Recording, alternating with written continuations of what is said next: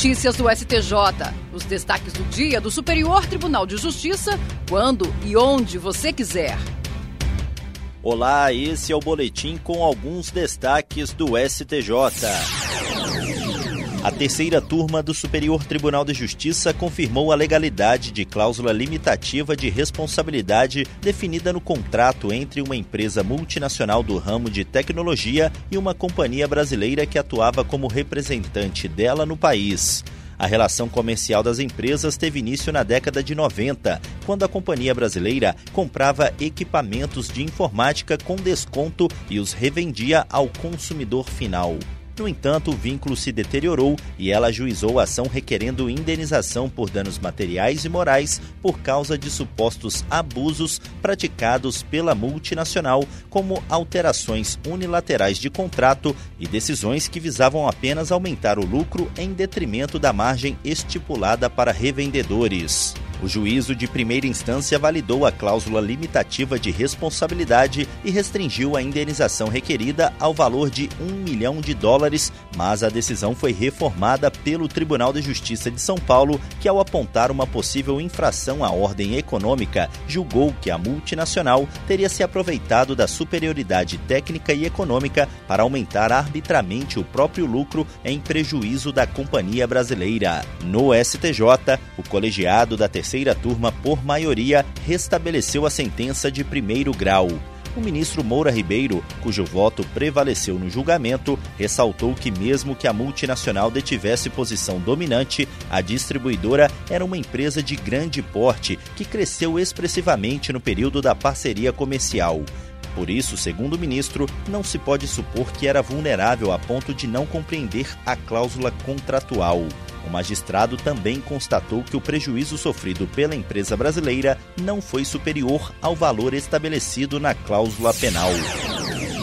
A Corte Especial do Superior Tribunal de Justiça decidiu que a majoração de honorários de sucumbência no julgamento de recurso, prevista no artigo 85, parágrafo 11 do Código de Processo Civil, só é possível nos casos de decisão pelo desprovimento integral ou pelo não conhecimento. O relator, ministro Paulo Sérgio Domingues, destacou que a regra legal em questão foi criada para fortalecer os princípios da celeridade processual e da duração razoável do processo, servindo como um desestímulo à interposição de recursos com pouca ou nenhuma perspectiva de êxito.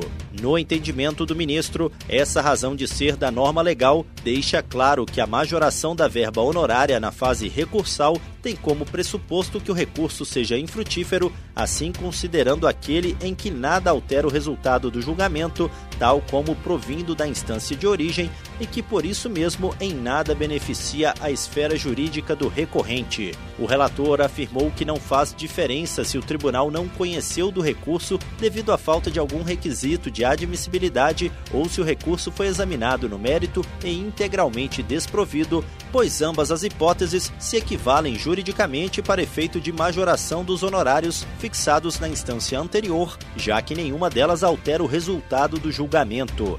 Essa decisão foi tomada sob o rito dos recursos repetitivos e está cadastrada como tema 1059. Agora ela vai orientar os demais tribunais do país quando julgarem casos com idêntica questão.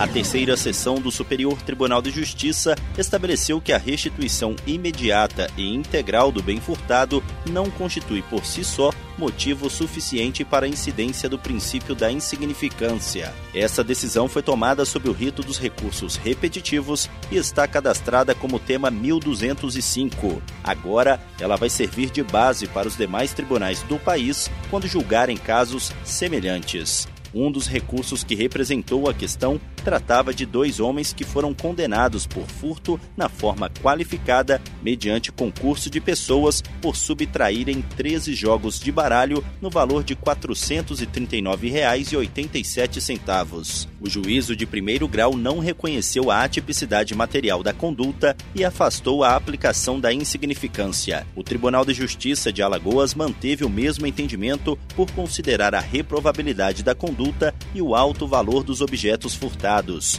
No STJ, o colegiado da terceira sessão negou o provimento ao recurso.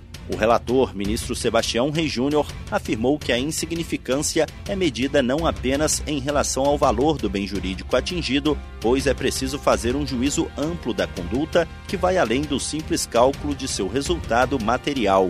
Ele explicou que no caso dos delitos de furto, a tipicidade material da conduta não é afastada com a simples restituição imediata e integral do bem. Citando a jurisprudência do STF e do STJ, o ministro afirmou que a aplicação da insignificância depende da avaliação de cada caso individualmente, considerando suas circunstâncias excepcionais e não apenas a restituição imediata do bem subtraído.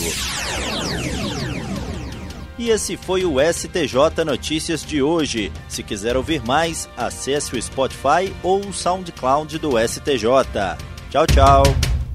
Notícias do STJ, uma produção da Secretaria de Comunicação Social do Superior Tribunal de Justiça.